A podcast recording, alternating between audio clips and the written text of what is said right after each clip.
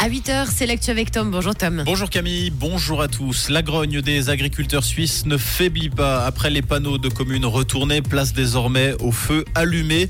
Une vingtaine de lieux seront concernés demain, principalement dans le canton de Vaud, mais également à Bernay, à Genève et à Chiètre dans le canton de Fribourg. Ces foyers seront allumés le matin ou en soirée à l'initiative du groupe Révolte agricole suisse dans le cadre de l'opération Feu de protestation pour l'agriculture. La population est invitée à s'arrêter pour discuter. Certains groupes prévoient même de cuisiner sur place. À Lausanne, les habitants de cinq appartements de la rue du Vallon 16 ont dû évacuer en urgence leur logement mercredi soir.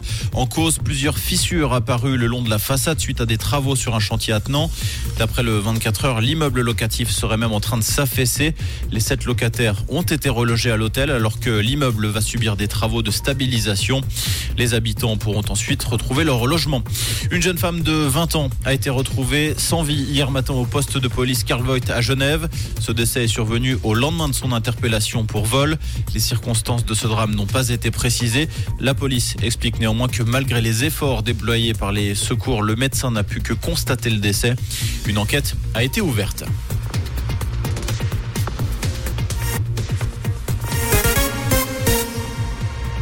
Au moins 4 personnes ont perdu la vie et 14 ont été blessées hier soir dans l'incendie d'un immeuble résidentiel de Valence en Espagne. Le feu s'est déclaré vers 17h30 au quatrième étage de l'immeuble avant de se propager aux étages supérieurs. 19 personnes seraient encore portées disparues. C'est une première depuis 52 ans. Une sonde américaine s'est posée sur la Lune hier avec succès. Cette sonde Novasi, qui mesure environ 4 mètres, transporte notamment des instruments scientifiques de la NASA. Elle doit en principe fonctionner durant 7 jours sur place. Le Servette FC est qualifié pour les huitièmes de finale de Conférence League. Les Genevois se sont imposés 1-0 sur la pelouse de Ludogorets après avoir concédé le match nul à l'aller. Le tirage au sort de ces huitièmes de finale aura lieu ce vendredi à Nyon.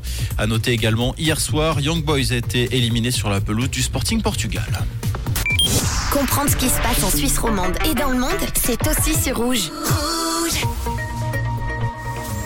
Et pour cette fin de semaine, alors comme hier, on aura toujours un petit peu de vent sur la région. Bon, je vous rassure, rien à voir et ce sera surtout sans la pluie et avec de très belles éclaircies, un ciel bleu.